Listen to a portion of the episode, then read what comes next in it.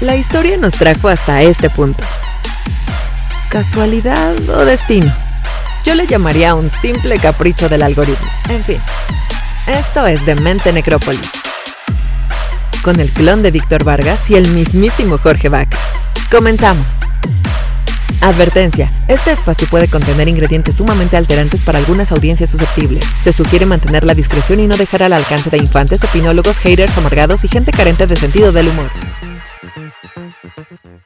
Muchachos, muy buenas, buenas, buenas las que tengan ustedes. Gracias por sintonizarnos. Qué bueno que están dándose esta visita, esta que es la demente Necrópolis, ciudad que pertenece a todos ustedes, porque pues es esta demencia, esta locura y todas estas cosas bizarras que pasan en la Necrópolis. Bienvenidos sean todos ustedes. Mi nombre es Jorge Vaca y tengo el gusto, el placer, late un poco más mi corazón cuando digo las palabras Víctor Vargas. Se te acelera el corazón, yo lo sé, yo lo sé que se te acelera el corazón y se te, se te, así se te, se te sube la bilirrubina, amigo.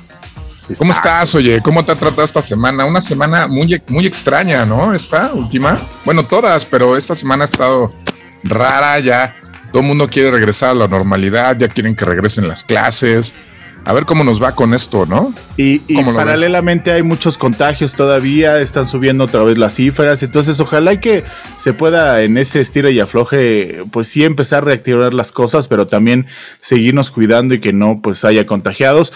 También eh, con la buena noticia de que toda la chavarruqués empieza a vacunarse, yo creo que ahora vamos a hacer el Vive Latino para gente de 40 años, porque... Pues siempre, ¿no? Siempre. Ha empezado la etapa en la que el grupo, o sea, y como se refieren algunos medios, los ancianos de 40 años empiezan a ser vacunados. Pero lo chistoso es de que, pues, varios de mis eh, emisarios, varios de mis enviados, que ya tienen 40 años o arriba de 40 años, este, reportaron que, pues, ponen música noventerosa ah, a la hora de recibirlos. en, Coyoacán, en, Coyoacán lo, en Coyoacán lo recibieron con maná, pues para que. con me vales de maná. Ah, este, ajá, y, que si la chavarruqués del tío Gamboí. Ajá, que qué culpa tiene este eh, eh, Rogelio, Rogelio Moreno y cosas de ese tipo. Que yo sé que si ustedes tienen menos de 20 años, no saben ni de lo que estamos hablando. El acoplado. El acoplado de Now, del That's What I Call Music. Exacto, ¿no? En, descargando, supuesto. descargando sus rolas de Napster, ¿no? y bueno, pues en este tire y afloje, espero que pues ah, termine siendo un afloje más bien, ¿no? Para que pues, todos estemos eh, lo mejor posible y no sea un tire. Ojalá, ojalá y que todo llegue a buen camino. Este, y sí, pues un caldo de cultivo interesante en lo social, en lo político, en lo que mueve pues a todo el mundo, en todas las circunstancias. Pero bueno, ahí vamos, pian pianito, poco a poquito. Este. Ya se ve la luz, se ve la salivita. Póngale se ve la luz. se ve la luz al final del túnel o se ve la oscuridad al final del hueco, como usted lo quiera ver y como lo quiera eh, entender, pero este sí ya, ya estamos a nada de que pues eh, poco a poco vayamos regresando, tal vez no a la normalidad de antes, pero vayamos regresando a las actividades de una manera más, eh, más visible, ¿no? De alguna manera. Así es, mi querido clon de Víctor Vargas. Bienvenidos a todos los que nos escuchan. Está la versión, la más deliciosa de las versiones, que es a través de interferencia del Instituto Mexicano de la Radio, donde este también late muy fuerte en nuestro corazón porque somos la resistencia y resistimos al cambio climático, a la pandemia, al sol, a la lluvia y aquí seguimos al aire. La extinción, la extinción de los osos polares y aquí estamos, no pasa nada, ¿no? Eh, y pues estamos aquí en la señal de interferencia. También, si ustedes de repente son gustosos de, eh, de, estar escuchando contenido a través de las redes, pues nos pueden seguir también, por supuesto, a través de las redes Irresponsable, de las redes de la Demente Necrópolis, también en la versión para llevar en podcast a través de Amazon Music, a través de Apple Music y, por supuesto, a través también de Spotify, donde nos pueden buscar eh, en, en, en, el Spotify de Irresponsable. Pues nada más pónganos ahí en su playlist, en sus favoritos, para que escuchen la dulce voz del señor Jorge Vaca y la, y la voz de este servidor. Hoy estamos de manteles largos, nuestra emoción es grande porque está acompañándonos una muy querida amiga que queremos muchísimo y que la verdad ha sido un verdadero gusto que aceptara esta invitación y me da mucho gusto y ustedes me pueden ayudar para recibir con un fuerte aplauso a Judith León Betancourt. ¡Bravo! Hola chicos, ¿cómo están? Buenas noches, qué gusto. Bien, Judith. ¿Cómo estás? ¿Qué cuentas?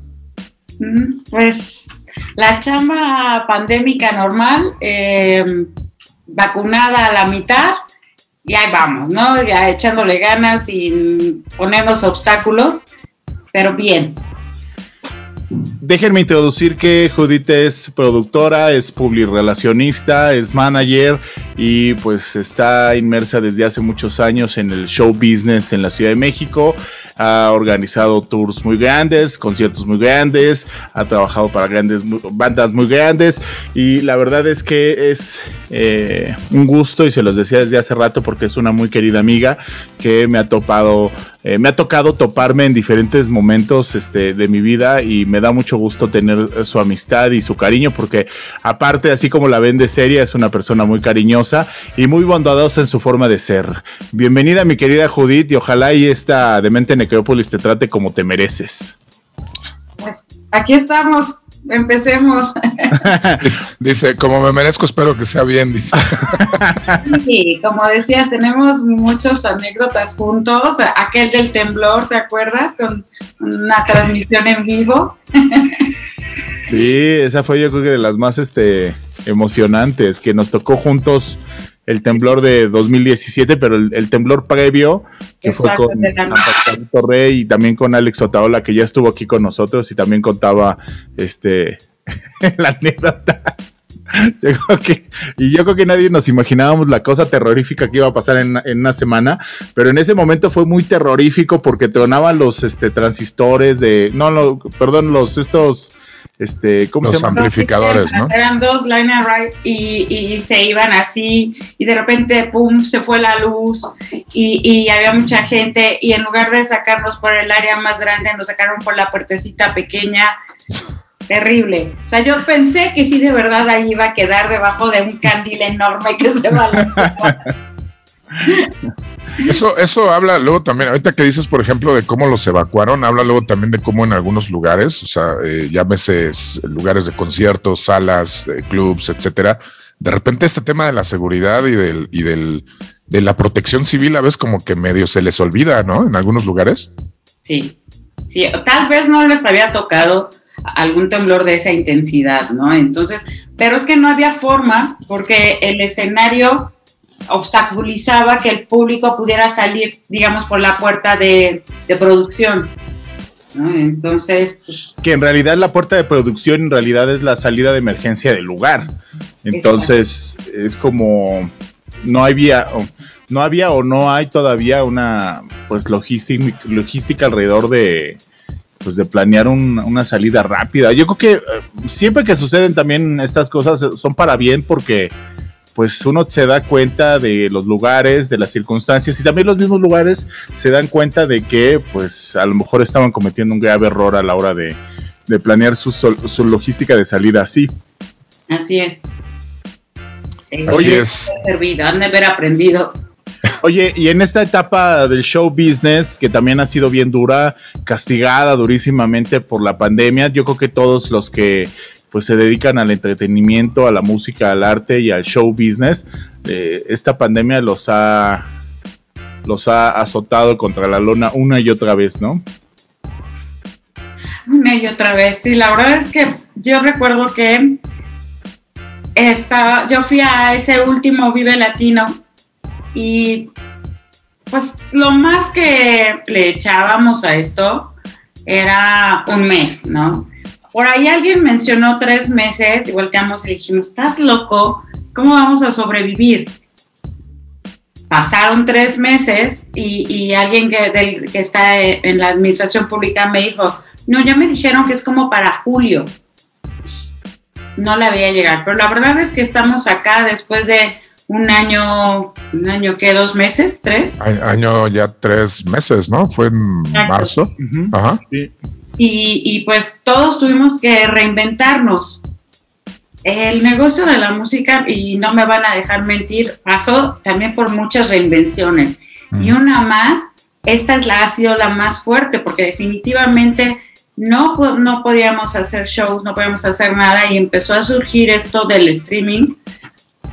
ya se venía haciendo gente como Jorge y eso que venían haciéndolo ya, pues todos eh, buscamos por ahí una ventanita para poder seguir eh, exponiendo, porque a lo mejor no había forma de obtener algún beneficio económico, entonces eh, lo que buscaba uno era la exposición.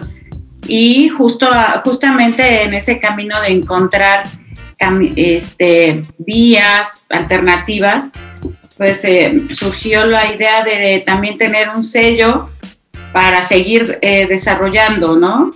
Sin tener disquera y eso. Y pues eso hicimos, lanzamos en Azul Records y, pues ahí vamos, tenemos dos, dos artistas con ya tres lanzamientos cada uno. Y cuando menos eso nos dio mucho trabajo ocupar la cabeza en la comunicación digital que también cambiaba, eh, en, este, en de repente sí ofrecerle algo al público como un showcito o desde el estudio todo eso, la verdad es que a mí fue como el, ¿cómo le dicen? El oasis en el desierto, porque de dos semanas de acabarte la programación en Netflix, en Amazon, esta ya la vi, esta ya la vi, esta ya la vi, pues ya, ya había cosas que hacer, ya te desocupabas más temprano para decir, ah, dejé pendiente esta serie, ¿no? Va, ¿no? Pero ya te dabas un capítulo, ¿no? Que aventadas en tones de que te las terminabas en un día. Sí, se, volvió maratónico, ¿no? O sea, de repente los primeros meses de pandemia fue el tema de todos, era como, ya viste tal y ya viste no sé cuál y ya, y, todos nos la vivíamos pegados en las plataformas, ¿no? Y sobre todo los que tuvieron eh, por alguna cuestión labor, eh, vaya, por la naturaleza a lo mejor de su chamba, tuvieron que dejar la chamba un poquito de un lado que, y que se la vieron apretada. Pero entonces lo que nos estás diciendo que a partir de esta pandemia, en esta cuestión de reinventarte o de eh, surge eh, Azul Records. Así es. Y, y, cómo digo, porque hasta ahorita eh, me imagino yo con estas dos, con estos dos, estas dos bandas que están con las que están trabajando, han estado llevando, me imagino, trabajo a través de lo digital. ¿Cómo, ¿Cómo ha sido de repente tener que ingeniárselas para hacer lo que ya saben hacer, la talacha que ya conocen, pero con esta, con esta vicisitud llamada pandemia? Pues mira, es aferrarse un poco a lo único que tienes y, y sentarte con, con, los grupos y con, los artistas y decirles que este es el camino. Les hicimos toda una chuleta de, de comunicación de tal día, tal hora Instagram, tal día, tal hora. También fue un poco para ellos eh, de aprendizaje. ¿No? de repente había, tenemos un grupo que no checaba mucho sus redes, le importaba, lo, para ellos lo, lo, importante era eh, tocar. Bueno, esa posibilidad les dimos otras opciones, entonces era desde decirle, todo es contenido, estás grabando el siguiente material, pues hazte un videíto transmite en directo, este, acerquen más a sus fans, todo esto y te digo que fue muy interesante. Mi equipo, que eh, somos cuatro personas, todas vivimos lejos, entonces creo que en todo el tiempo que hemos trabajado solo nos reunimos antes de Navidad, porque toda nuestra comunicación fue vía Zoom, vía videollamada de WhatsApp y así planeábamos las cosas. Cualquier duda, pues llevábamos un mensajito y nos acabó resolviendo, nos enseñó a trabajar con lo esencial. ya no había el problema, yo me acuerdo antes de que organizaba mis juntas para andar en el resto de la ciudad y era perder todo el día entre el tráfico, que de la Roma a, satélite y así. Y en Zoom simplificó todo, ya no había gastos de gasolinas, el problema de dónde me estaciono, el condenado parquímetro que lo odio, ¿no? Parquímetros endemoniados. Sí, yo creo que vamos a tener este gran avance porque tranquilamente esta pandemia nos ha forzado a avanzar tecnológicamente lo que hubiéramos avanzado en, 10 años lo hicimos en, en meses, ¿no? A lo mejor estoy exagerando, como en 5 años lo avanzamos en unos cuantos meses y sobre todo no solamente es el avance tecnológico de tener los recursos o tener las plataformas, sino es esta aceptación de tener una junta a través de una videollamada, ¿no? Porque antes era impensable para algunos eh, gremios, para algunos negocios, lo hacías cuando era forzoso porque la otra persona estaba en el extranjero o porque simplemente no podía acudir o no alcanzó a llegar y ya era lo más urgente y se hizo la videollamada y se le integró de esa manera al resto del equipo que sí estaba presencial, ¿no? Y entonces ahora cuando hubo la necesidad, todos tuvimos que romper ese estigma y tuvimos que romper esa, ese cascarón dentro de nuestra cabeza para decir si es posible y si podemos trabajar de esta manera cada quien desde su casa y no nada más hacer como que trabajas, porque también los mexicanos somos así de, ah, pues me lo encargaron, pues ahora lo hago pues cuando tenga tiempo, cuando me dé la eh, gana. ahí lo hago con sentarte a trabajar, ¿no? ¿Cómo? Ahí lo hago con calma. Sí, no. de, hecho, de hecho, de hecho, alguna vez, o sea, digo, eh, en ese sentido de lo que dices, porque ya existían plataformas que nos permitían esto, pues existía Skype, ¿no? Desde hace mil años, sí. Skype, pero justamente como, y algo que muy acertadamente dice Jorge, es que había ese estigma de cómo, o sea, no, o sea, hay que vernos, hay que presentarnos, hay que estar ahí presente para, para la junta, ¿no? Y si no, tacha y falta, ¿no? Y ahorita, pues, es, aunque no queramos, ¿no? Eh, están estos medios, está el Zoom, está los que sigan usando Skype y Skype, este, los que sigan, los que se hayan metido a trabajar en Meet o etcétera, pues es una necesidad, o sea, es una, es una, pues esa fuerzas, aunque no queramos, ¿no?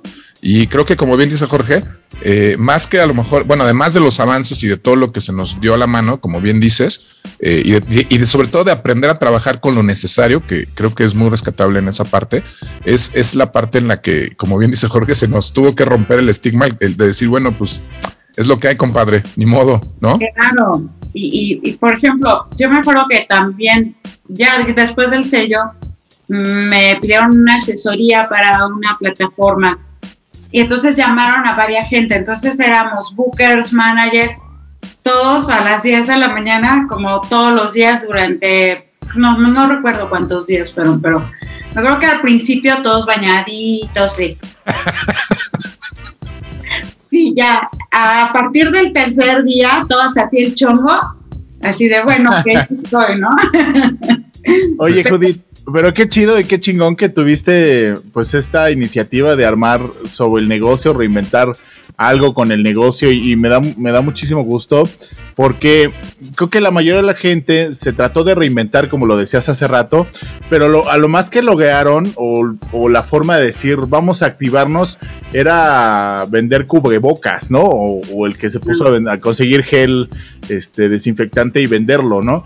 Y entonces, pues sí, al principio fue una buena iniciativa, pero cuando se dieron cuenta que todos estaban haciendo lo mismo, pues dejó de ser negocio y este y se convirtió pues en el que pues alcanzaba a vender más barato el cubo de bocas o de repente este, pues los cubrebocas estos especiales, los KN95, al principio eran carísimos porque pues la gente que los conseguía pues también tenía la necesidad de generarse un cambio, ¿no?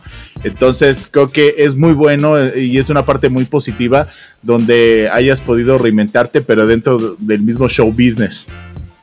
Sí, e-, eso estuvo padrísimo, pero también eh, saqué la otra parte del negocio, me puse a hacer chimichurri y pesto, ¿no? Y a venderlo. Entonces. Real, real, real. O sea, te pusiste a hacer chimichurri y pesto. Sí. Qué rico. Soy, fan. No, no sabes, porque además lo tropicalicé. Le puse el toque de mexicano, así con chiles de árbol seco. Y, Ay, Dios. entonces, ahí empezó otro lado, ¿no? Entonces, la verdad es que ahí fui, desde ir a comprar el bote, elegir todo, el, envase y que se vea lindo, subirlo en redes, por ahí. Itzel González de Ocesa también tuvo la brillante idea de, cuando vio que todos estábamos vendiendo algo, hizo un directorio, puso quién daba servicio a domicilio o hasta dónde llegabas si lo llevabas tú, ¿no? Entonces, pues obvio me llamó y ya estuvimos en la base de datos. Muchas gracias, Itzel. Qué chido, saludos a ella. Sí, y, pues bueno, pero la verdad es que sí, que no estaba haciendo las estas bombas para el café que, que la hecha en unos malvaviscos, estaba haciendo las bombas para la chela o, infinidad de cosas, cochinita, chiles, eh, el chile este que se da en septiembre, ¿cómo se llaman? Que es famoso. El chile nogada. El chile ah. nogada también, loops, que también le queda riquísimo.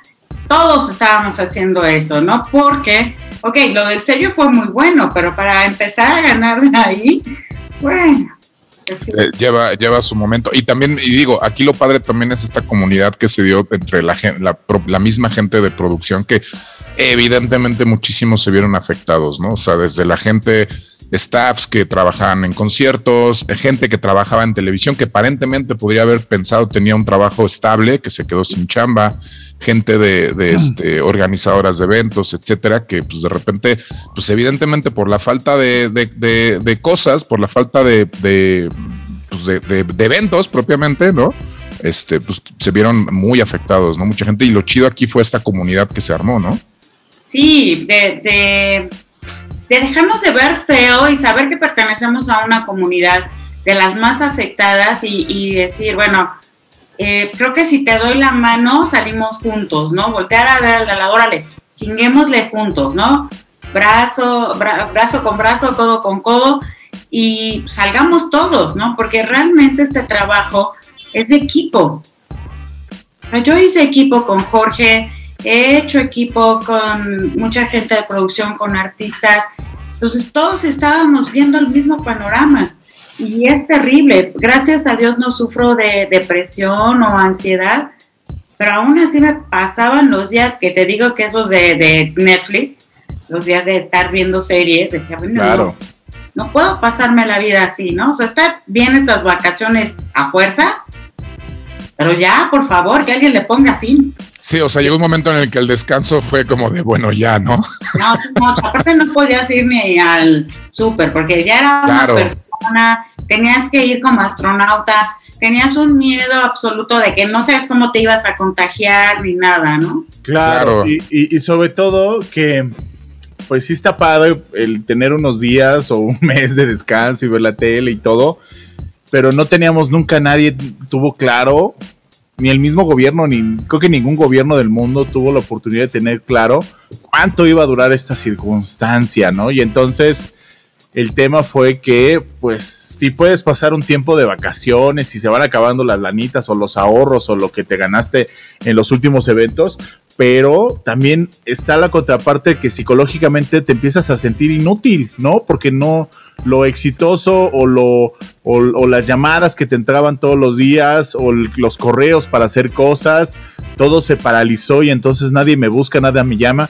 Y si lo piensas en una forma consciente, dices, bueno, pues son las circunstancias de la pandemia, pero inconscientemente, pues te empiezas a sentir inútil porque no eres necesario para, pues, ninguna actividad, este, necesaria, ¿no? Esencial. Esencial. Sí, yo me acuerdo que miraba el correo y todo era este, ventas, estos del, ¿cómo se llama? Los, de la central de abasto que te traían cosas.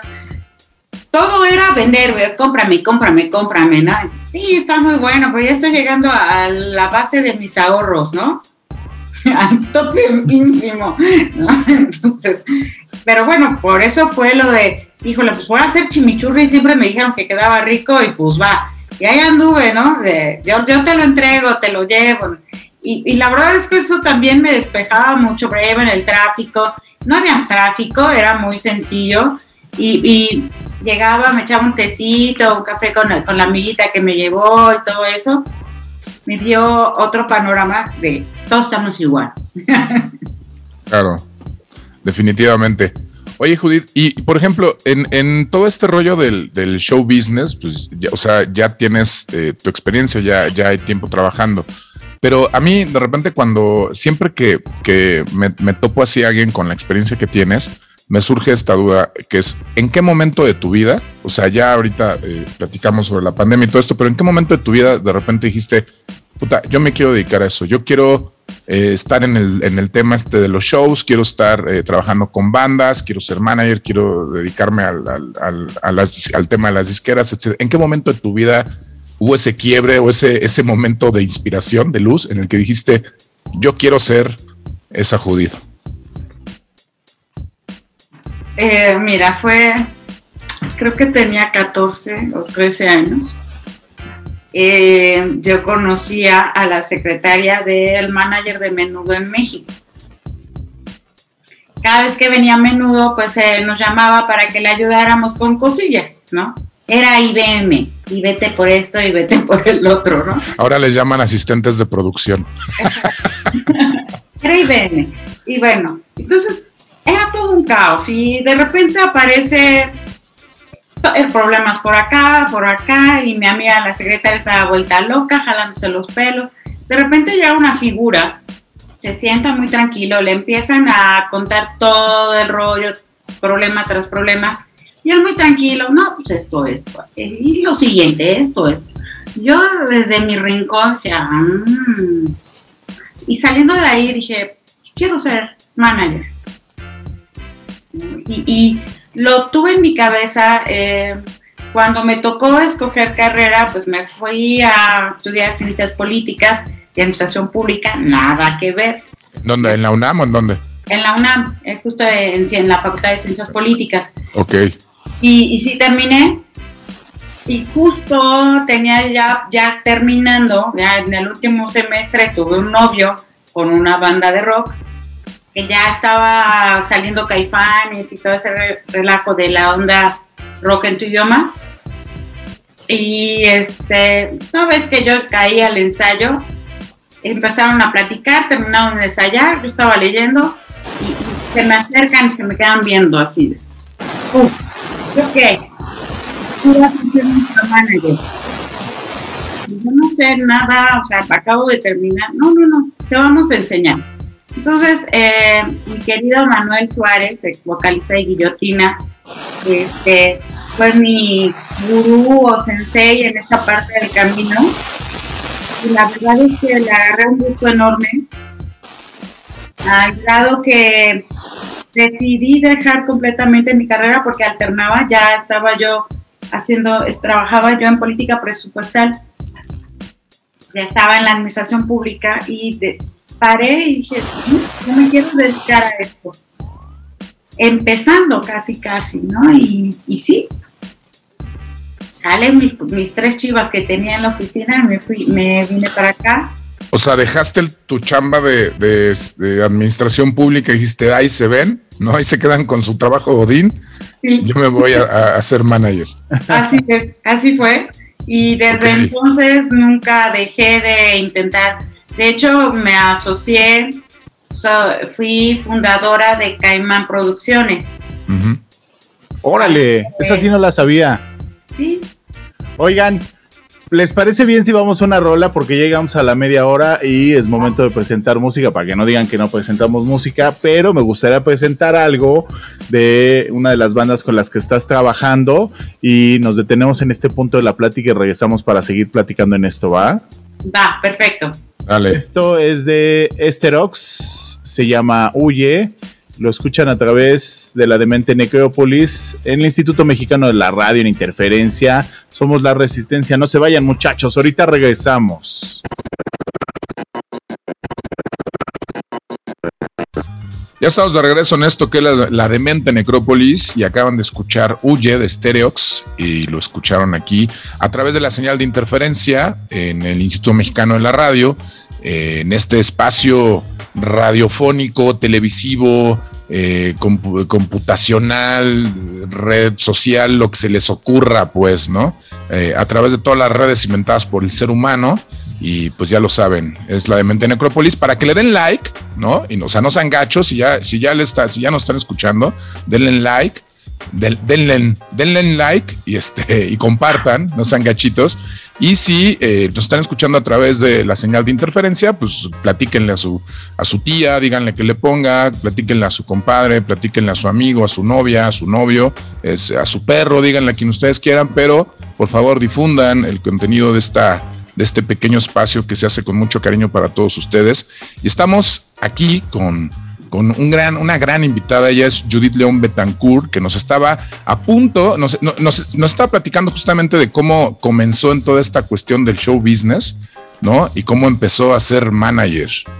Nos estabas justamente contando esa parte. Y te quedaste en la parte en la que fuiste parte fundadora de, de Caimán.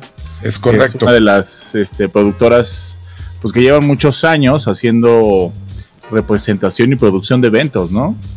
Sí, ya, ya estaba Mario Torres y, cuando yo tenía pulpo, pues nos conocimos, empezamos a platicar y, y, a mí de repente me dio miedo estar sola y dije, bueno, pues hablando con Mario, pues sé mi socia, va, pues va, ¿no? Y, y también estaba Mario Torres, Benjamín Rodríguez, estuvo en una parte de esa historia Antonio Delgado, Marta Luz Cadena, Norma Gasca, que todos ahora ya son independientes, ¿no? Está Malditos Hippies, está este, Norma Gasca con Rock Show Producciones.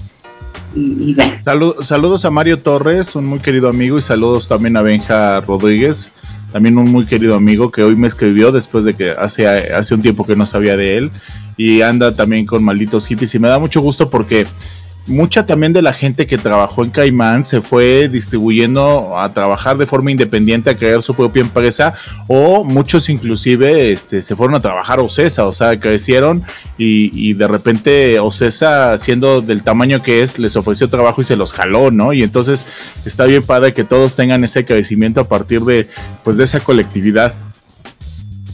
La verdad es que sí, que salió gente muy talentosa, la verdad es que una gran escuela, este, entrábamos a todo. Este, tuvimos a, a, muchas bandas, no voy a decir to a todos, porque no, porque ya existía Balbi, ya existían varias productoras, pero en realidad éramos pocos. Y la verdad es que sí, eh, fue una gran escuela, grandes amigos, la verdad, no salí mal, sino yo me independicé justo por esa necesidad de hacer cosas sola, de tener mis propias decisiones, ¿no? Y entonces, pero seguimos tan amigos como siempre. De hecho, en varias ocasiones colaboramos juntos. Oye, voy a leer algo de comentarios y nos sigues contando. Hoy hay muchos comentarios porque te digo que eres muy querida, porque eres una muy buena persona. Gracias. Y a lo mejor nosotros, nuestros invitados anteriores no son tan buenas personas, por eso es que nos. Ah, sí son buenas personas, pero pues es que Judith es popular. Itzel Martínez dice: Saludos a todos, buenas noches. Saludos, Judith. Este, Jorge Vaca, un abrazo, linda noche a todos. A mí, no me, a, a mí nadie me saludó. Te incluyó en el todos. Sí, soy, el, soy parte del todos. Gil Cosmos ML dice: Jorge, saludos. Saludos, Gil. Y Gabriela otra vez dice: Ah, no. Sí, saludos. Ah, no, de acá dices: eh, Gabriel Herrera, ¿qué tal me hago bolas? Dice: Saludos. Qué guapa, Yud. Tan guapa como siempre. Aquí te estamos viendo toda la familia, amiga. Qué bueno. Un saludo. Maf si nos está viendo toda la familia, hay que comportarnos, amigo, no andar diciendo sí, peladeces. Y siempre nosotros decimos un montón de peladeces. Que, que está eso a la, la, abuelita de Gabriela y nosotros acá diciendo babosadas. Gracias, Maf, amiga. Maf León dice: Qué guapa, Ma, cuéntanos todo. Es mi hija. Saludos a tu hija. Saludos, Maf. Itzel otra vez dice: Saludos, Judith. Jorge, este ya es que lo repitió. ¿Por qué lo repitió? Pues no sé, a lo mejor le dio ahí otra vez, porque es el mismo, ¿verdad? Sí. Sí, depende de la plataforma, pero ahorita voy a tratar de leer más comentarios. ¿Tú tienes comentarios? Dice, sí, dice acá Itzel Martínez, dice compartan y den like. Pues por favor, por favor. Por favor. Por favor. Este, Mav León dice, Pulpo, ¿dónde tocaba Miguel Ortiz ahí en Pulpo? Eh, saludos, querida, dice Gil Cosmos ML. Saludos, Gil. ¿Tienes alguna, algo más por ahí, amigo? Sociedad Capitol dice, yeah, saludos, guapísima. Edith Padilla, saludos, amiga, como siempre, guapísima. Fer eh, Chata, Chatarrero dice, Yud, saludos. Y ya, mucha gente se está conectando, qué chido. Me da mucho gusto que se manifieste en las redes sociales. Estamos como eh, escriban, que escriban o en las de arroba irresponsable TV para que en cualquiera de ellas, a través también del Twitter o del Instagram, por donde se quieran manifestar, manifestar pero hágalo. Entonces, en el momento ya que te independizas, Judith, eso es complicado, ¿no? Porque el, como bien decías hace rato, esta circunstancia de estar a lo mejor solo y de aventarte pues el tiro solo es, es complicado, ¿no? Porque todos dirán, es fácil cuando lo ves a la perspectiva desde lejos o cuando lo ves desde el exterior, pero al momento de estar en la persona, en el, en el, en el personaje principal de la película y que tiene que de repente tomar ciertas decisiones o aventarse ciertas tomas de decisiones de dinero, este, es complicado, ¿no? Y, da al principio un poco de miedo, aunque con el tiempo pues uno se va acostumbrando y ya empiezan a hacer cosas de todos los días, pero las primeras veces que lo haces, me imagino que ha de ser de mucho nervio y me imagino que así te pasó cuando te independizaste y otra vez corriste, este, abriste tus alas y voleaste en solitario. Sí, ya, bueno, ya tenía una banda y agarré mi banda y mis cositas y les dije muchas gracias y me fui. Y obviamente eh, empecé a hacer producciones ahí, justo en esa parte, o sea, eh, tenía el management de mi banda y empecé a hacer producciones con Filipa Giordano, primer año, de dos giras y después con Luis Eduardo Aute. muy famosa ella los dos, los, dos, de hecho, ¿no? Aute, era muy famoso en España en, su momento, ¿no? También en México, digo, llenaba, ¿qué hicimos? Teatro de la Ciudad, hicimos el, este, que se parece, se llama Siglo XXI, el de Puebla, el de Puebla, ¿no? Sí, pero de hecho yo recuerdo que eh, este Aute incluso en España hizo series, no, telenovelas, porque allá no hay como la cultura de la telenovela, pero hizo series en España, o sea, estuvo haciendo televisión y un montón de cosas por allá.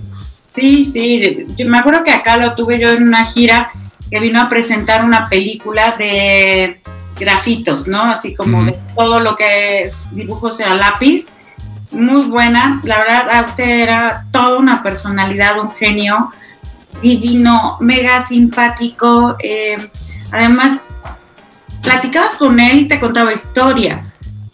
Había conocido a todos, se había sentado a comer con todos, ¿no? Con eh, Dalí, con este Dominguín, un montón de gente, pero era una persona súper humana. La verdad es que toda esa parte a mí me sirvió mucho porque hasta la fecha sigo haciendo producciones. Este, me sirvió para crecer, para entender que no todo era tan fácil, porque también pensé, así como Jorge dijo, sí, ahorita yo abro mi agencia. Y... Yo, soy Juan Camané y ahorita hago mi agencia y todo el mundo me va a decir, ven, ven, Judith, ven conmigo. y de personas, no, claro que no, no sucede así, ¿no? Había que talachear todo eso. Oye, ¿y no te pasaba de repente, digo, no sé, eh, que, que, decías, híjole, es que tengo que tomar esta decisión y, y sentías que cada decisión que tomabas era como de vida o muerte, o sea, el futuro de tu agencia dependía de cada decisión. Y ahora no había con quién pelearse, ¿no? No, no había a quién echarle la culpa. Claro. Pero bueno, siempre tuve muy buenos amigos, este, con toda la confianza del mundo pedía yo así como su opinión y había otras que decían, pues me voy por esta, ¿no? Es que yo me acuerdo alguna vez en, una reunión, este, no en una reunión, en una comida que estábamos terminando de comer, este, compañeros de trabajo, en conocida estación de radio por internet, y, estaba, salió la plática así de, ¿tú qué harías si fueras el manager de Molotov? ¿Qué les harías? Y yo, pues lo único que necesita Molotov, este, o que necesita el manager de Molotov es que sepa la gente que tú eres el manager de Molotov para que te hablen para contratarlos, ¿no? Claro. No hay más como más trabajo de desarrollo, sino que vender fechas. En artistas, aunque sean muy famosos, pero si son extranjeros, muchas veces necesitan un trabajo de desarrollo para empezar a poder vender fechas, ¿no? Y que el trabajo se dé y se pueda este, cotizar a un buen precio al artista. Y eso requiere de mucho trabajo, de de, eventos de promoción, de trabajo cercano con estaciones de radio, con medios de comunicación masiva. Este, ahora pues ya toda una estrategia este, de medios digitales en toda esta, en esta nueva modalidad de las plataformas, ¿no? Eh, o sea, es un trabajo muy extenso cuando no es una banda como del tipo de Molotov que pues simplemente pues tienen que necesitas eh, que la gente sepa que tú eres el manager y que tú eres el que vende las fechas, ¿no? Y así de fácil y ya y sencillo, pues, este, y, estoy hablando este, al azar, pero muy posiblemente así es, ¿no? En lugar de, tener pues un desarrollo de trabajo del artista. ¿Tú qué piensas, Judith? Yo creo que, por ejemplo, en el caso de Molotov, que supongo que en el supuesto que estaban platicando, ya tiene posición, este, ya nada más es que seguramente te van a brincar, entonces que ellos te manden el contacto de la persona que, les llamó y, haces enlace, obviamente tienes que hacer este, difusión de que ahora tú estás ahí, pero como es medio chiquito, aunque seamos muchos, eh, se va pasando la voz y también les va llegando a los promotores, ¿no?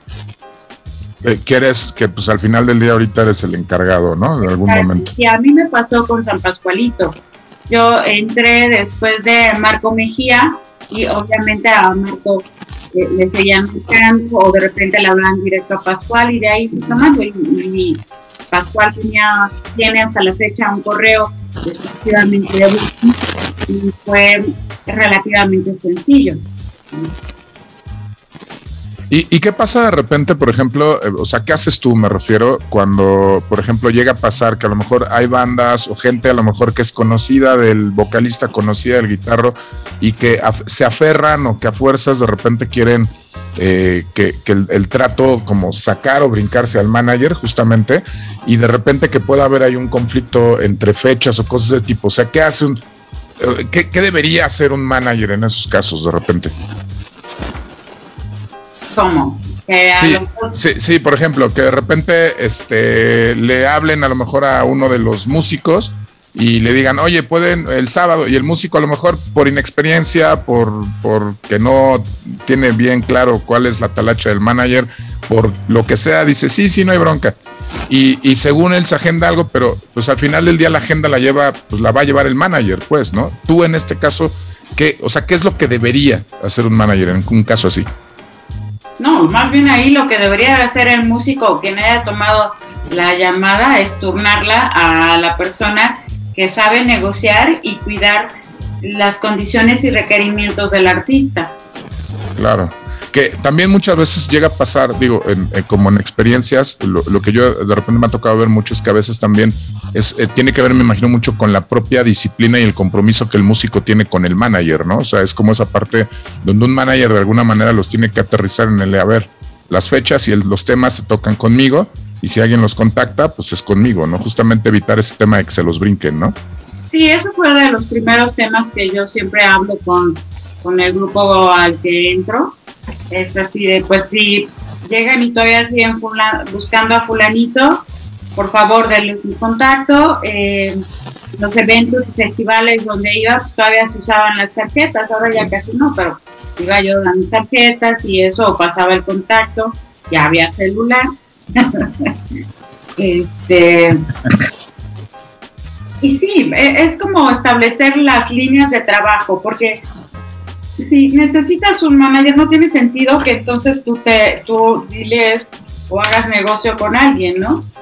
Claro, pero ahí también me imagino yo que tendrá mucho que ver con el compromiso, como digo, y la, profesionalización también un poco de la banda, ¿no? Que ubiquen esa parte de que pues, la talacha del manager es esa y no tienen por qué andar pisando o metiéndose donde no les toca, ¿no? De alguna manera, porque a mí me ha tocado ver con bandas que de repente el vocalista se toma atribuciones eh, en, cuanto a, como dices, a dilerear fechas y de repente no, no, no, no hay un respeto al trabajo del manager y de repente eso genera como conflictos, separaciones y ese tipo de cuestiones, ¿no? En un momento Solo me pasó una vez y, provocó que, que por cerrar esa fecha el guitarrista se cayó una mejor fecha que tenía para la misma plaza. Entonces, em, ese día me fui de la banda. O sea, así de plano dijiste, ahí se ven, yo así no puedo trabajar. Es que no se puede, se convierte en algo vicioso y lo que pasa es que no, ah, los contratan, ¿no? Claro, y me imagino, dime, dime, me imagino yo que también ah, se ha de dar mucho, digo, no, no, o sea, es justamente lo que dices, ¿no? Como de generar esos límites y que de repente no haya este rollo, eh, o, a veces incluso pudiera darse choque de egos, a lo mejor de que el guitarrista diga, a lo mejor el manager lo trajo el vocalista y el guitarro trae pique con el, con el vocal y de repente es de... Ah, ya el Víctor en su cabeza hizo una telenovela. Sí, no, hice toda una historia. Lo que pasa es que a mí... a mí sí pasa. O sea, es que es algo que me llama la atención porque lo he llegado a ver con bandas que a lo mejor no son tan grandes, que eh, eh, bandas cuyos músicos no entienden la, el respeto que le deben de tener al trabajo del manager y se toman estas, este tipo de atribuciones y eso mismo luego hace que estas bandas, que a lo mejor pueden ser bandas importantes o pudieran llegar a serlo, de repente dejen de crecer porque dejan ir a un buen manager por, por querer, andarlo, querer andarle pisando la chamba, ¿no? A, mí esas son cosas que me han tocado de repente ver y sí de repente dices, chale, ¿no? O sea, no está padre. Sí, es que justo pasa con, bandas que están eh, en desarrollo y que han venido haciendo esa chamba porque la verdad al principio la tienen que hacer porque no hay un manager que les compre, eh, ni un booker, ni nada. Entonces la tienen que hacer. Entonces puede ser que alguien se despegue y que siempre lo trae uno acá así de como el, el grillito malo. Oye, sí, por favor esto, pero no menos de tanto, ¿no? Entonces volteas y le dices, ¿vas a tener confianza o no? Entonces ahí va uno también poniendo límites sin, llegar al, al ¿cómo se llama? Al, al, al, al, zape, ¿no? A los manotazos. ¿Sabes qué? Es que yo creo que déjame hacer aquí una acotación. Porque justamente al manager de repente le toca como la, la, parte más fea del, del pues de la chamba, ¿no? Sí. Desde, pues sí, traer los regañados o ser el malo de la película, o muchas veces frente al frente al, a la parte exterior de la banda mostrarse como el que no quiere y en realidad pues que no quiere es la banda, ¿no? Pero pues tiene que aventarse ese tiro de decir, no, no, no, la banda sí quiere, pero no podemos, ¿no? O sea, de tomar esas decisiones o de tomar esa, esa parte del personaje del malo.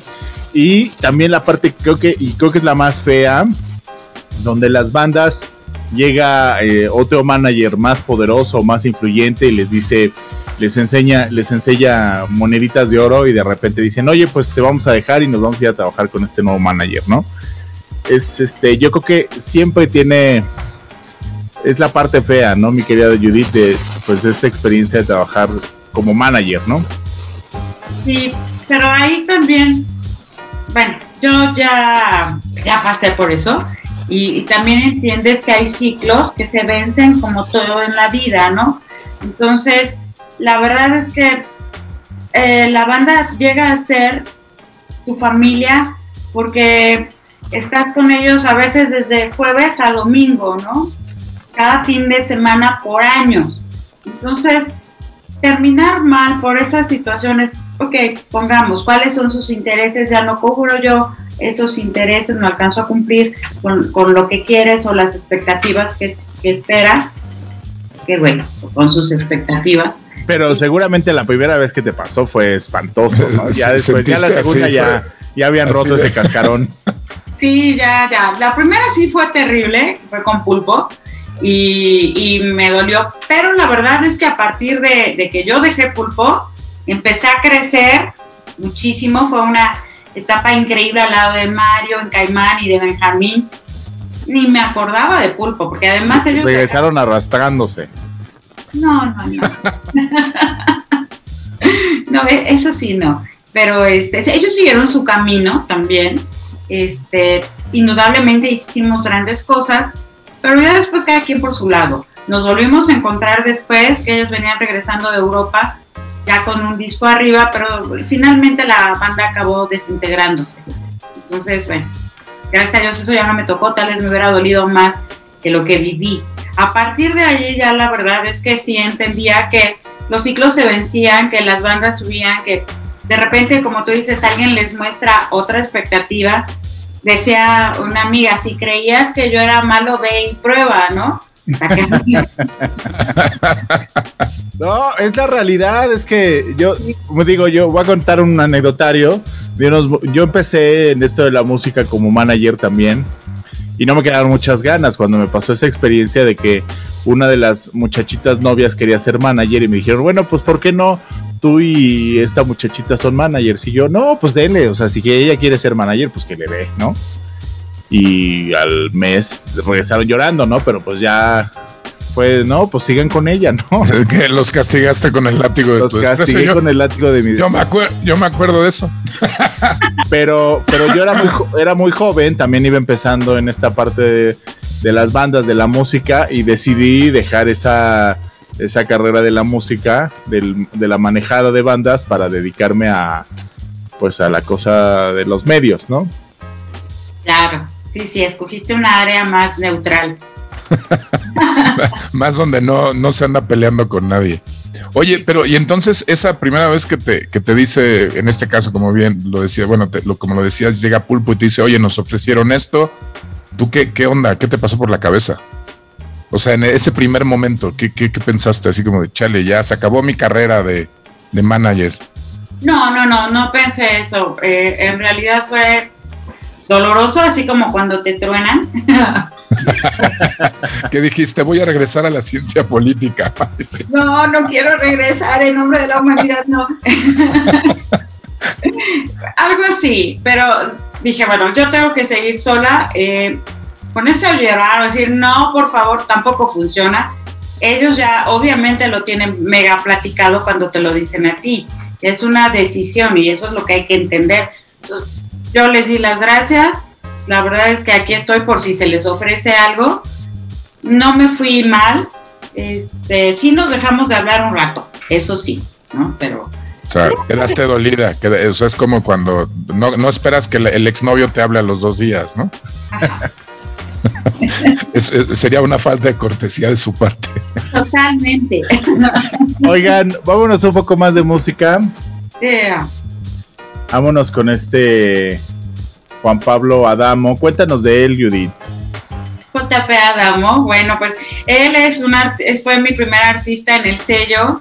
Este, me lo trajeron acá a mí, escuché el material, me gustó, después hablé con él y hubo una gran química. Trabajamos el proyecto de su primera rola con video, que además es un todólogo, porque él hace todo, ¿no? Entonces me encanta. Este, hasta la fecha trabajamos muy bien juntos. Vamos a verlo y lo escuchan a través de esta que es la de Mente Necrópolis. La rola se llama Amanecer. Y también a través de interferencia del Instituto Mexicano de la Radio. Somos la Resistencia. No se vayan muchachos. Ahorita regresamos.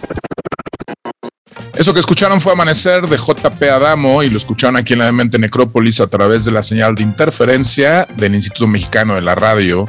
Eh, y pues seguimos aquí con Judith León Betancourt, que justamente estábamos platicando sobre todo este tema de, del ser manager, este, y pues de cómo, cómo el ser manager de repente puede ser una, una, una carrera muy eh, que, puede otorgar muchas alegrías, pero de repente también unos reveses bien severos, ¿no, Judith? Así es, sí. Este, pero la verdad es que todo eso te va formando y va poniéndole la pimienta y la sal a toda esta carrera que la verdad se te mete en la sangre, em, se vuelve parte de ti, ¿no? Eh, no sé, por ejemplo, yo amo los festivales y me encanta encontrarme a los otros managers, eh, compañeros tal vez de Caimán o, amigos que tengo un montón, este, eh, staffs, crew, ¿no? Este, ingenieros, porque considero que somos una gran familia, entonces por eso te digo, ese tipo de cosas pasa. Entonces hay que estar preparado para eso y hay que entender que, que así como empieza un ciclo, también debe terminar. Claro, digo, y al final, como bien dices, este tema de los festivales de repente se convierte en una especie de, o sea, digo, obviamente es el festival, el show y todo eso para, para el público, pero siempre tras bambalinas se convierte como en este reencuentro de los viejos amigos, de la gente que ves una vez al año en festival, eh, o una o tal, tantas veces, eh, cada tanto tiempo en un festival y se convierte en una convivencia atrás de escenario muy, muy padre, ¿no? De, reencuentros, de, güey, de ponerse al día, ¿no? De qué, hemos estado haciendo cada uno de, los que estamos allá atrás, ¿no? De repente, desde la gente de manager, las bandas, la, prensa, o sea, todos los que estemos ahí, pues, ¿no? En, algún momento, ¿no? Oye, ahorita me surgía una duda, ahorita que hablabas de JP Adamo decías que que es, un chico talentoso, que es, una persona talentosa. Eh, eh, de repente me surgió una duda así como muy de, digo, yo no soy músico, pero seguramente habrá muchos músicos que escucharán este contenido. De repente me surgió la duda, ¿qué necesita alguien para que Judith León Betancourt lo, firme y diga, órale, te saco en, Azul Records? ¿Qué necesito? ¿Qué, tendría que hacer yo? Digo, además, evidentemente, tocar música. ¿Qué necesitaría yo para que eh, Judith me dijera, dale, va, te compro tu, tu trip? Pues traer una, un súper buen proyecto que me encante. Yo soy así, yo abrazo las cosas en cuanto me gustan, ¿no? Entonces, eh, en cuanto lo oigo, después de tanto tiempo en esto, eh, te formas un criterio y dices, va, sí la creo, ¿no? Ya lo vi. Y es eso, mandarme un demo, bueno, ahora no hay demos, que me manden tres links a mi correo y yo los escucho, escucho todo ¿no? Puedo, además siempre me doy un tiempo para hablar, para de repente asesorar a alguien, eh, te, lo puedo, te lo puede comentar cualquiera, siempre tengo tiempo para eso. Y ya cuando ellos decían, oye, quiero que seas mi manager, ya hablamos de todos los temas, ¿no? De, de cómo gano yo, cómo ganas ellos, las políticas que yo tengo hacia con los artistas y, y siempre les pregunto por su carta de Santa Claus o a los Santos Reyes, ¿no? ¿Hasta dónde quieren llegar? Exacto, pero eso me da una perspectiva de saber dónde están parados. No, me imagino que también un poco eh, para saber qué tan serio se lo toman, ¿no? O sea, eh, habrá el que diga, es que yo quiero tocar en Glassbury, ¿no? Y dices, no, a ver, espérate, Rey. O sea, podemos intentarlo, pero primero hay que llegar a, la esquina de tu casa, ¿no? ¿Sabes qué pasa? Te explico?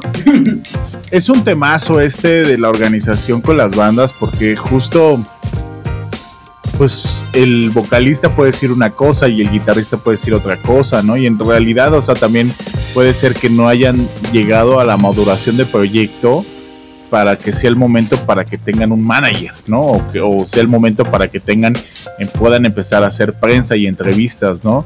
Muchas veces, este, digo, a mí me toca desde la perspectiva de entrevistador, que dices, híjole, estos sí están bien pollos, ¿no? Y estos sí están bien nuevos, ¿no?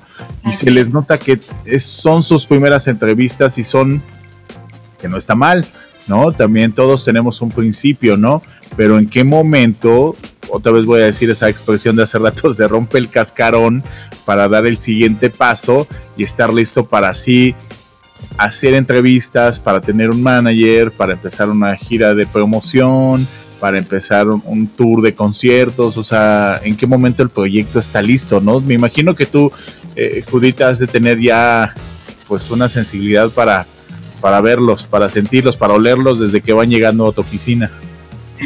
Exacto, sí, sí, sí. Desde que los ves entrar, ves actitudes, sabes muy bien si la banda de verdad está unida, si ensayan mucho, eso es algo palpable eh, por eso ahora, bueno, son los links, pero aparte de eso, después de que los escuchas, sea, ok, te voy a ver en vivo, porque es otra cosa. Y una vez que ves la banda en vivo y, le ves detallitos, pero a veces, bueno, están empezando, pero si ves que hay futuro o de plano no, pues eh, yo suelo dar las gracias después de eso cuando no me escabullo.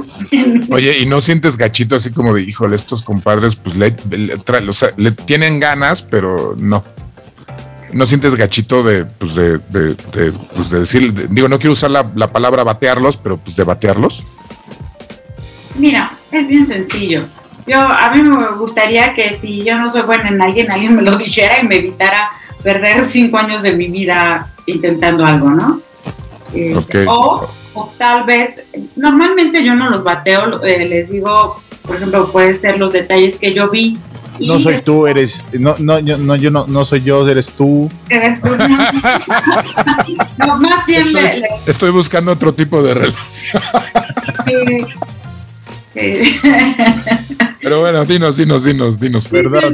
más bien les, les digo, bueno, les recomiendo qué hacer, qué trabajar y, que sigan tocando y tocando y tocando, que finalmente las tablas también hacen mucho, ¿no? Claro. Y, pero, bueno. Pero entonces tú lo que dices es, desde que ellos entran a tu oficina y los ves que llegan en cierta actitud, Este, eh, que como dices, hay este, este, me imagino que también se necesita mucho esta mano izquierda de, de saber leer lenguaje, lenguaje no verbal, de, como, como si te están diciendo las cosas convencidos, o si están aventándose un speech o qué están haciendo. Me imagino que todo eso lo ves, ¿no? Pues la mayoría, la verdad es que sí, el, el manager llega a, a, ¿cómo se dice? A, evolucionar esa parte tuya que tienes guardada de psicólogo, eh, mentalista, todo, para adivinar o prever situaciones, ¿no? Eh, por eso eh, a veces la burla del término manager, ¿no? Porque llega a, a, ser uno manager, porque estás al tanto de todo, ¿no? Porque el guitarrista llegó deprimido o eh, está pasando una situación muy especial, el vocalista, todo eso también hay que manejarse, ¿no? Sí, y al final del día uno no sabe en qué momento estás frente al siguiente Zoe, ¿no? O el siguiente claro. Maná o la siguiente banda más importante de México, ¿no? Porque como todos los proyectos, como todos los artistas y como todo en, en esta vida, todo tiene un principio y un desarrollo y entonces eh, alcanzar a calcular este, a ojo de buen cubero dónde hay talento, dónde pueden suceder cosas mágicas que de repente puedan llegar a, a transformar la, la, música en México, ¿no? Ese, ese es este, yo creo que la, la, labor también como productor y como finalmente como manager, el, el encontrar esa monedita de oro en un e, ese, ese pedacito de oro. Esos, esos diamantes en bruto. Claro. Y, y, todos estamos ávidos de que nos caiga algo así. Eh, y a veces no todos llegamos a ver lo mismo. Por eso era, eh, por ejemplo, cuando estaba en Caimán, los tres eh, teníamos percepciones distintas, pero ya que las unificábamos, siempre creíamos en lo que teníamos, en lo que, por lo que íbamos a, a tener la siguiente meta, ¿no?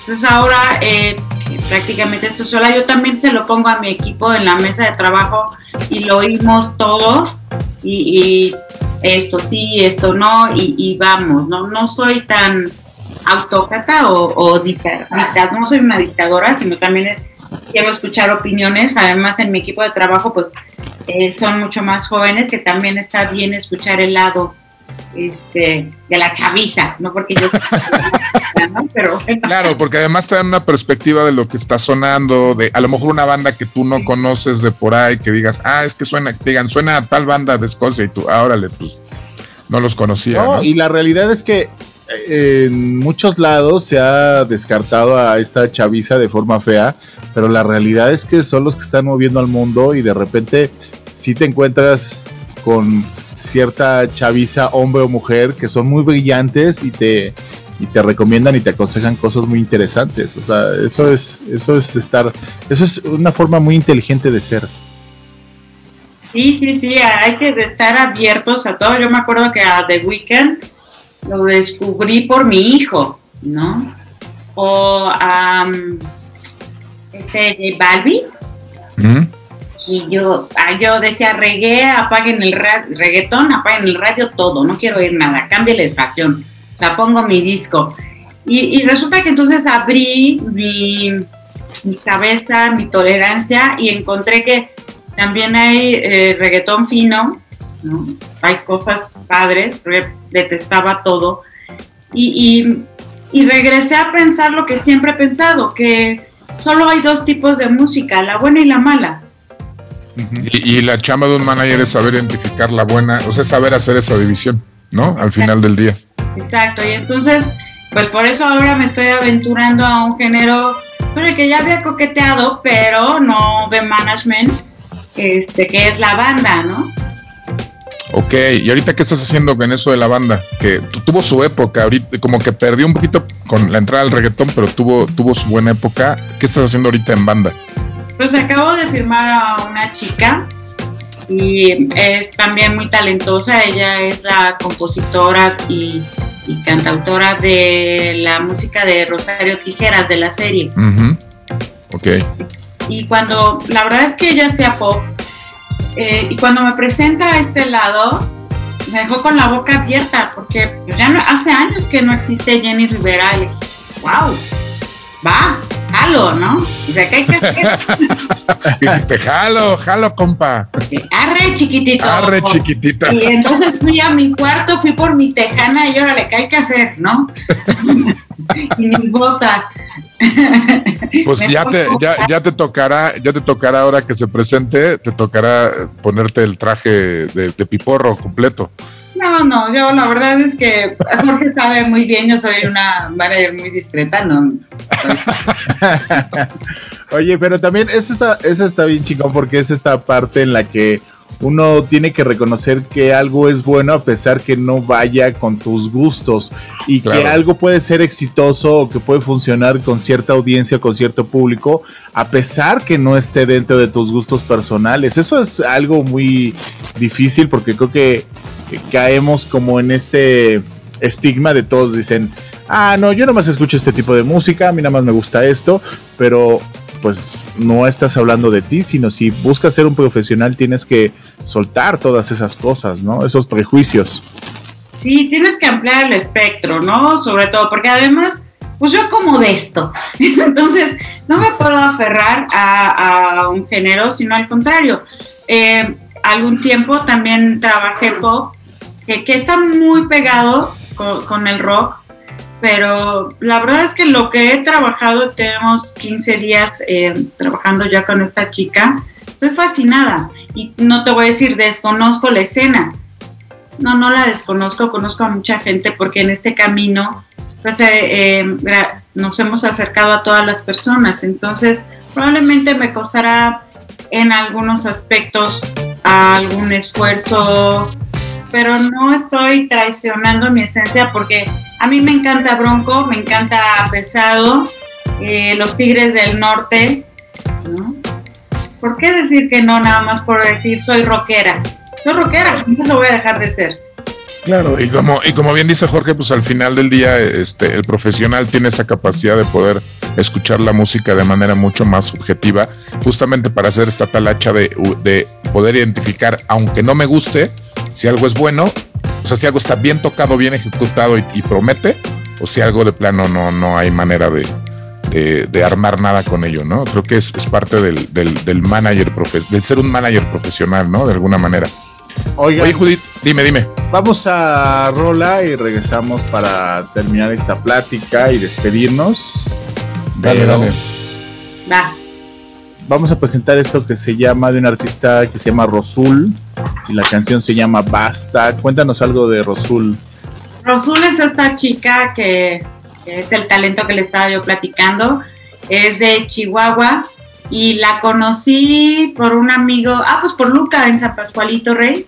Pero es de, es de pop o es de banda Rosul. Es banda. Banda, es banda, es banda, amigo. Vamos a tener banda en la Demente Necrópolis, amigo. Bien. ¡Ya! Arre, Estamos pariente. clasificando.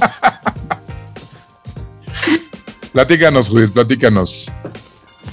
Bueno, ya les conté, te es una chica, este, sí, estamos arriba todavía. Sí, sí, sí. Ah, ok, este, pues, no sé, se me fue el avión, la neta. Suele pasar, a mí también me pasa. Pues vamos a presentarla y ahorita nos platicamos. Ahorita, ahorita regresamos. ¿Lo es el tercer tema, vamos. Lo sintonizan, lo palpitan, lo respiran y lo bailan a través de la Ah, sí. En interferencia del Instituto Mexicano de la Radio. No se vayan, ahorita regresamos. Somos la Resistencia.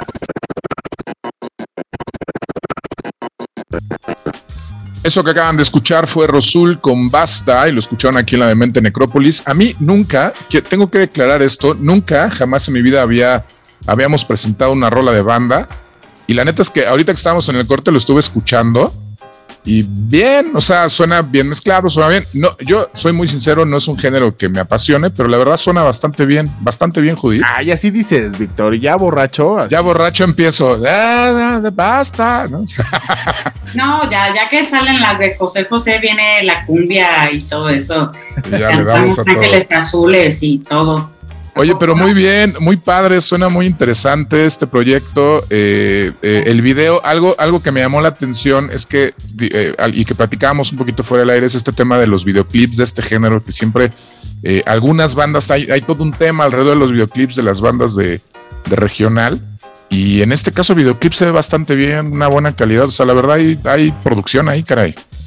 Sí, sí, sí. Esta chica, Ana, es muy, es toda una emprendedora. Tiene una marca de mezcal que con una alianza de trufas de chocolate, porque resulta que el chocolate desnuda la calidad del mezcal. Ah, caray, ya me perdí. la, marca del mezcal se llama El Ritual, porque se vende con su bolsita de trufitas, ¿no? Para que lo vayas degustando. O sea, vas echándote tus shotcitos y tu, trufita de chocolate. Okay. Y, bueno, además eh, en su proyecto de Rosul eh, está trabajando o hablando de la violencia intrafamiliar, ¿no?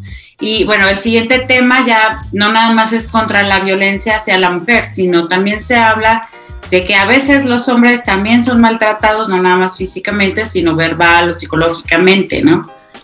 Que eso, eh, además, dentro del género es un tanto, o sea, no es algo que escuchemos normalmente en el género regional, ¿no? Que, regularmente tiende a cierto tipo de letras, a cierto tipo de cuestiones, sin afán de generalizar, ¿no? Pero este, está interesante el proyecto. O sea, la verdad, yo no soy un eh, consumidor de, este género, pero la verdad lo que escuché ahorita sonó interesante. Y pues ahí está Rosul con basta para todos aquellos que, quieran entrarle lo, que me gustaría hacer hincapié es de que cada vez se han roto paradigmas y ahora los festivales pueden incluir un bronco, pueden incluir unos tigres del norte. O sea, hay estas mezcolanzas interesantes, ¿no? Y que se rompe, se rompe con lo establecido y cada vez nos podemos reunir todos a festejar la música, no importando el género. Y eso está bien chingón porque antes existían pues, los festivales de ska y era puro ska, o el festival de urbano y era puro urbano, y tan tan, ¿no? Y entonces ahora, pues con esta nueva dinámica de redes sociales, de plataformas, de esta juventud abrumadora que busca tener de todo arriba de un escenario, este, dan estas grandes oportunidades y yo no, yo no suelto la idea de que en algún momento Rosul podría estar en un festival de rock, ¿no? Pues mira, no hay que ponerse límites. Por ejemplo, hay un featuring que acaba de hacer Nodal, Cristian Nodal, con Gera MX, ¿no? Y, está arrasando en YouTube y en plataformas, botella tras botella se llama. Eh, y, lo, mismo a mí me pasó de por qué lanzar a un chico que vive en Argentina, pues una, podría haber lanzado a un argentino que vive aquí, no. O sea, ni siquiera los límites de frontera, de territorio, me detuvieron para hacerlo. Entonces, brinquemos los límites, abramos la cabeza, eh, eh, ampliemos el espectro y creo que todos vamos a ganar. Claro, que además creo que es algo, eh, y de manera muy personal lo pienso, es algo que a lo mejor generaciones anteriores ya estuvieron, estuvimos haciendo, pero que esta generación, estos jóvenes de ahorita, sí de plano se, se, se encueraron todas las, las, limitaciones y como algo que decía Jorge, son un público muy versátil. Es decir, si nosotros a lo mejor éramos de, no, no, es que yo solo rock en español y no, yo solo rock en inglés, este, y yo solo pop, no, estos, estos chavos, lo que decimos la chaviza, los chavos ahorita andan en un trip, en un track en el que les importa un cacahuate, si les gusta el reggaetón, trap, este, hip hop, rap o banda o lo que sea que les acomoden, si les gusta, entra. ¿no? Si les gusta y si trae una, una buena propuesta. Entonces, eso, es, eso es interesante, ¿no? Si trae el flow. Si trae el flow, claro. Es así, si trae flow, jalo.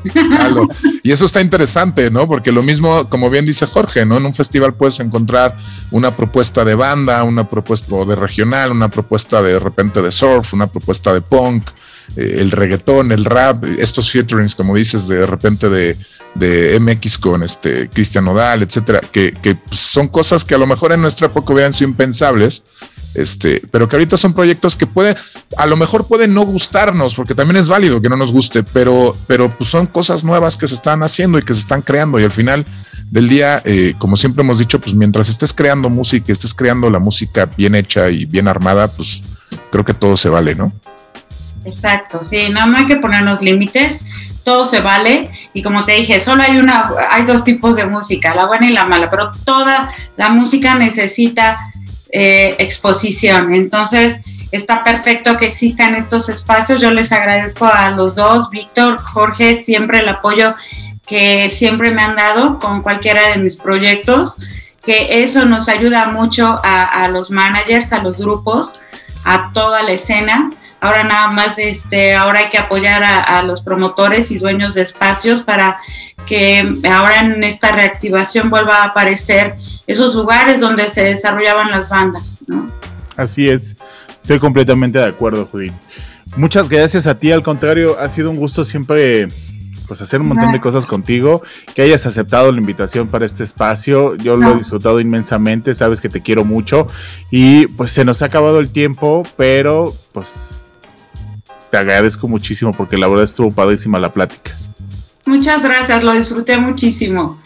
Nos estamos viendo te la pasaste bien, no, o sea, sí se ve que te la pasaste bien.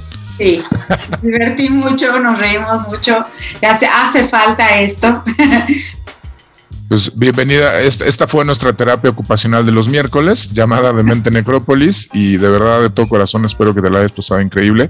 Y los jueves en eh, interferencia. Y los jueves en interferencia, por supuesto, eh, al punto de las 2 de la tarde, para que nos escuchen. Y pues muchísimas gracias, Judith. Ha sido un gustazo tenerte aquí en este espacio. Eh, un aplauso. Un aplauso. pues nada. Víctor Vargas.